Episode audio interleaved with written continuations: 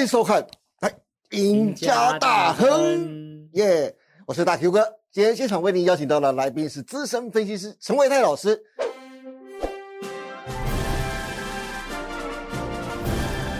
伟泰你好，大 Q 哥好，大家好。是哎，伟泰啊，哎，最近大盘跌破季线之后啊，市场上开始又人心惶惶了。今天开始进入到五月份。五月的大事很多啊，像是报税，还有五月三号还有联总会的决议啊。因此，首先我就想问问维泰啊，你对大盘后市的看法到底是怎么样看的呢？嗯，好，呃，这一波啊，这个台北股市啊，啊，尤其是在最近这一两个礼拜跌得非常的一个重啊。那我们可以观察到，如果说从日 K 线来看的话，它这一波下跌是一口气跌破五日均线、十日均线。月均线还不够哦，还跌到了季线之下。OK，好，那现在非常接近到半年线跟年线的位置。那也很多的这个投资人都很担心，说老师，那这样子是不是就开始要变成空头了？嗯，对。呃，关于这个问题呢，我个人看法倒没有这么悲观。原因就是因为呢，其实啊，在前个波动当中，我们看到从周 K 线的角度去看，它是从一万两千六百二十九点。一路往上走高到一万五千九百七十三点，OK，那么这样子的一个上涨的一个幅度算是蛮大的，对，而且经历过三次的一个上涨，OK，好，那经过三次上涨，总是要做一些就是技术性的拉回跟修正吧，我觉得这个是合理，也比较健康的，是，所以我认为这一波的拉回，基本上我也比较认为说它是属于呃涨多之后的技术性拉回。那整个的加权指数或者台北股市的一个发展上来看，它比较像是在呃一万五千点到一万六千点这个区间的一个箱型或者是高档的一个横盘整理结构。是。那换句话说呢，未来的这一个礼拜就会非常非常接近，就是箱型整理的一个下缘喽。对。所以在操作上呢，我这边就比较不建议大家。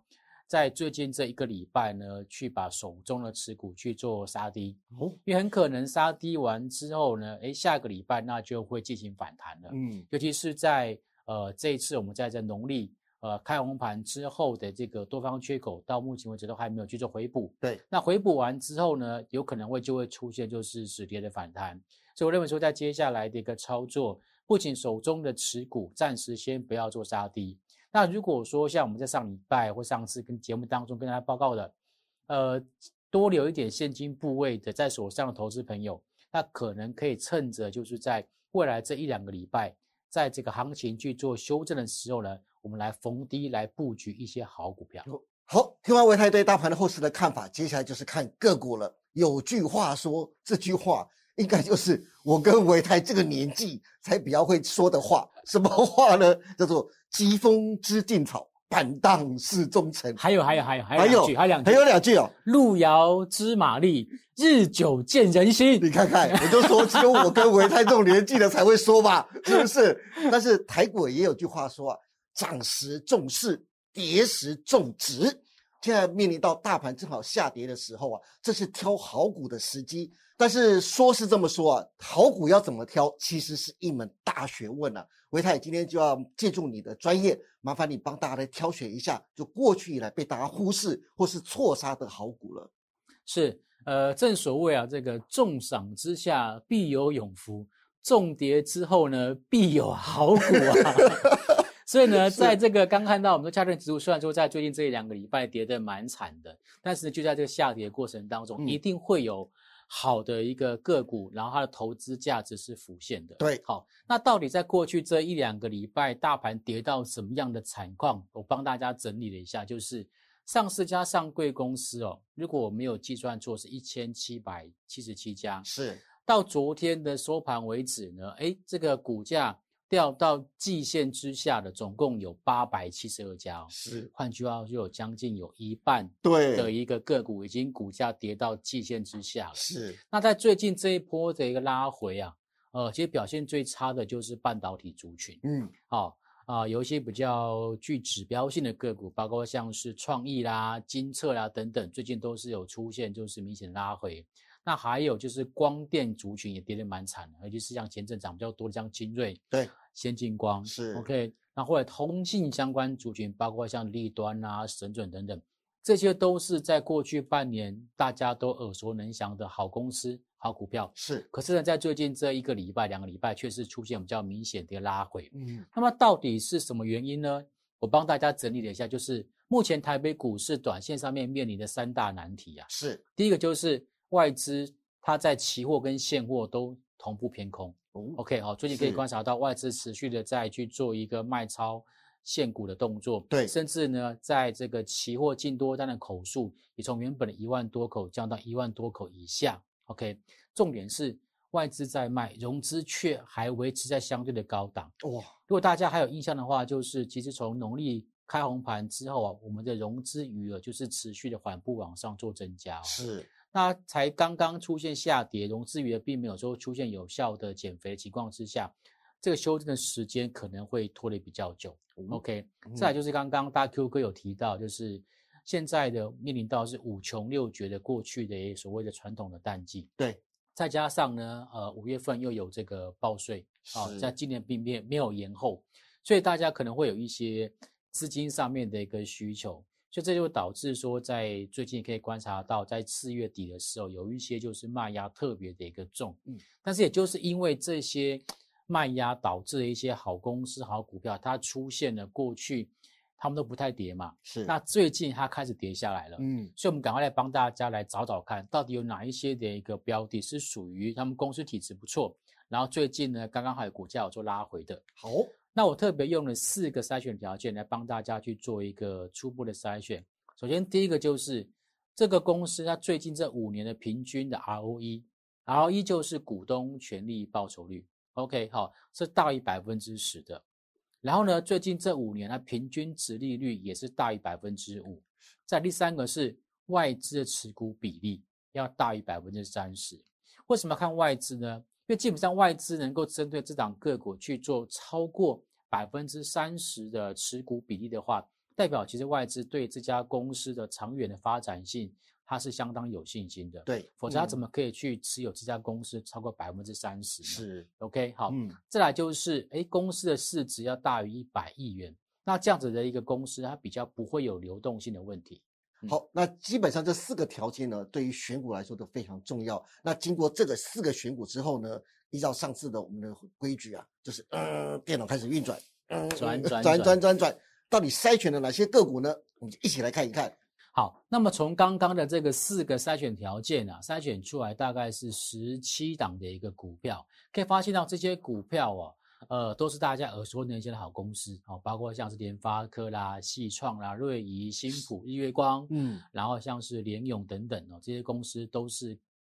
大家都听过的好公司。对，那也就刚好趁了这一波的拉回呢，嗯可以去特别去做个留意。那特别观察到，像这些公司哦，外资的持股比例都是蛮高的哦，有些是五十九 percent 啊，例如说像联发科，对，那像日月光也超过百分之七十六，这些都是是属于嗯好公司，然后外资愿意呃长期持有的公司。那现在这些个股的他们的一个股息殖利率啊，大概都在五个 percent 以上。是啊、嗯所以我认为说，如果说这些个股接下来再有往下再做拉回，它的殖利率就会更高哦。嗯，那跌到一定程度的话，这些所谓的投资性的买盘就会在这边做介入，是，所以反而我们要开始去留意它接下来未来的一个礼拜到两个礼拜的一个低档的布局时间点。嗯，那么这么多档个股当中呢，有一个族群，就是我刚刚说到的半导体族群，是，在里面非常的多。嗯，所以我认为说，在接下来如果说是要呃先去留意看看有没有哪一些个股是短线上面跌幅比较重，甚至有出现超跌的，应该就要从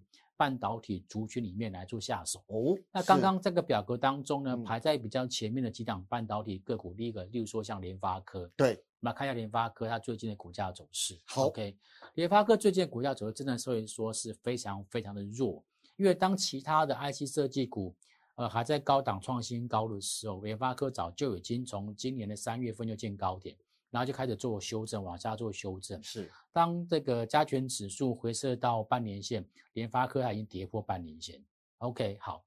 那么，但是呢，我刚刚有特别提到，因为联发科它在二零二二年的一个配息是配七十六块钱，是，换句话说，它现在的股价就换算它的股息殖利率有超过百分之十一哦。那近期的短线上面的股价可以发现到，距离月线跟季线的负乖离都很大。对，所以随时都有可能去进行止跌跟反弹，是唯独就是说，哎，现在的整个外资跟这个投信啊，大概都还站在一个卖超。哦，所以呢，我认为说它现在本益比在十三倍左右，如果再往下跌，外资再卖，然后股价卖不下去了，然后本益比呢接近十倍的时候，我就觉得这场个股其实都非常具有中长线投资的价值。十哇，十倍真的对联发科来说真的很便宜，非常诱人，真的真的好。除了联发科之外，那维泰你又看好哪几档个股呢？好，再下一档的个股其实就是在这个。日月光的部分，那我们可以观察到最近股价比较弱势的原因，主要是因为投信在这边去做停损。哎，真的对。可是呢，它在投信停损、股价下跌过程当中，它目前的股价所换算出来的值利率也超过了百分之八，也算是相当相当甜的一种股息值利率。OK，那在短线上面乖离率大的情况之下，再加上。它现在的本益比也只有十点六倍，比刚刚的联发科还要还要低哦。是，对你看看这个这种所谓的一个全世界封测的龙头，本益比是在十点六倍，如果再往下跌，跌到十倍以下，你会不会心动？哦，我们不心动，外资都心动。对，如果说现在看到就是哎，其实外资对于这个所谓的一个日月光，并没有这边大幅度的调节，大概也是因为说，其实它在往下跌的空间应该是有限。对，另外一档其实也是。很多投资朋友手上都有的，对，就是联电，是，好，联电其实最近的股价表现也是刚刚从高档往下去做个拉回跟修正，那它现在也是跟刚刚日月光一样，它是受到投信它的一个持股可能是停损或停利的关系，这边出现大卖，那现在呢，其实它的股息殖利率已经来到了百分之七以上了，那目前呢，短线上面其实股价也是有点乖离过大，那本一比呢也是只有十一点一倍。就我个人预期啊，头先要再卖，一直往下卖，不计价的往下卖的几率应该不会太高。好，所以像这两档个股，或者包括刚刚的联发科，就是已经非常呃这个本益比接近到十一倍、十二倍左右的这个些的个股，尤其是半导体指标股，未来都可以特别做留意。是的，好。个这几档个股也欢迎大家能够把它列到自己的自选股当中，好好的留意它未来长期的一个趋势跟买点哦。不过维泰啊，我看你刚刚挑的都是电子股，但是我最近发现了外资买卖超中啊，买超的标的几乎都是金控股。诶我们再从制作单位提供的这张表格来看呢，外资在四月份对大盘几乎都是卖超的，但是唯独对金控股却是买超。对于金融股的后市，你又是怎么看的呢？在整个表格当中发现到，除了永丰金啊，它是这个外资四月份有呈现小幅度的调节之外，其余的这个金控公司都是站在买方哦。对，那买方比较多是星光金、国泰金、台新金。那其中我有注意到，就台新金它在最近这一个礼拜的一个股价还有突破波段性新高。哦，OK，好。那我个人对金融股的看法是这样的，就是。现在金融股在短线上面，它其实有点资金避风港的味道，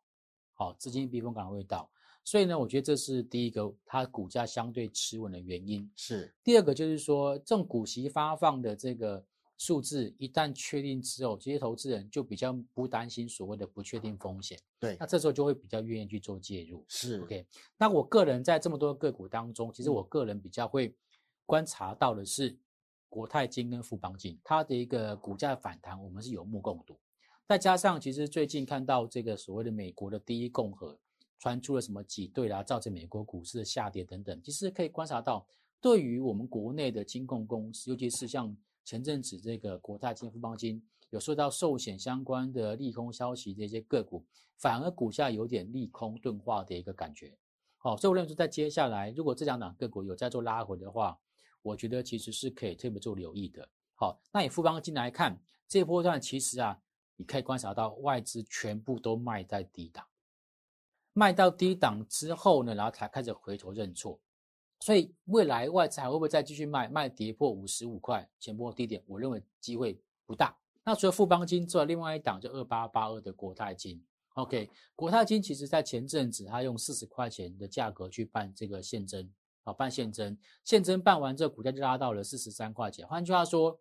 按照我们的常理推断啊，如果我今天四十块钱这个地方是办现增，然后大股东认了很多的话，未来再做回撤，四十块钱这个现增价格，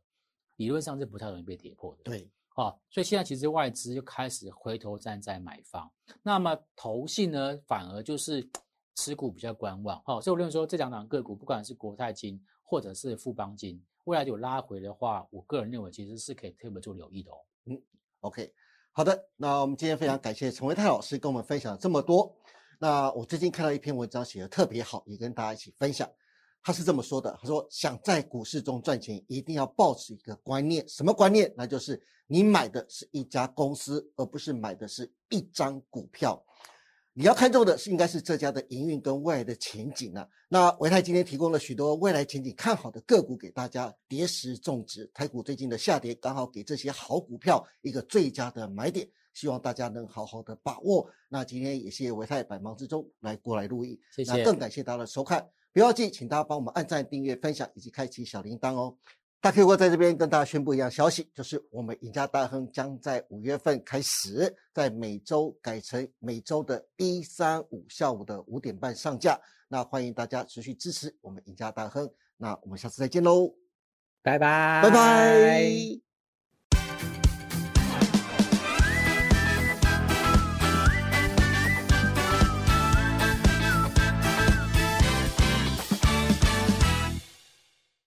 本公司所分析之个别有价证券，无不正当之财务利益关系。本节目资料仅供参考，观众朋友请勿看节目跟单操作，应独立判断、审慎评估并自负投资风险。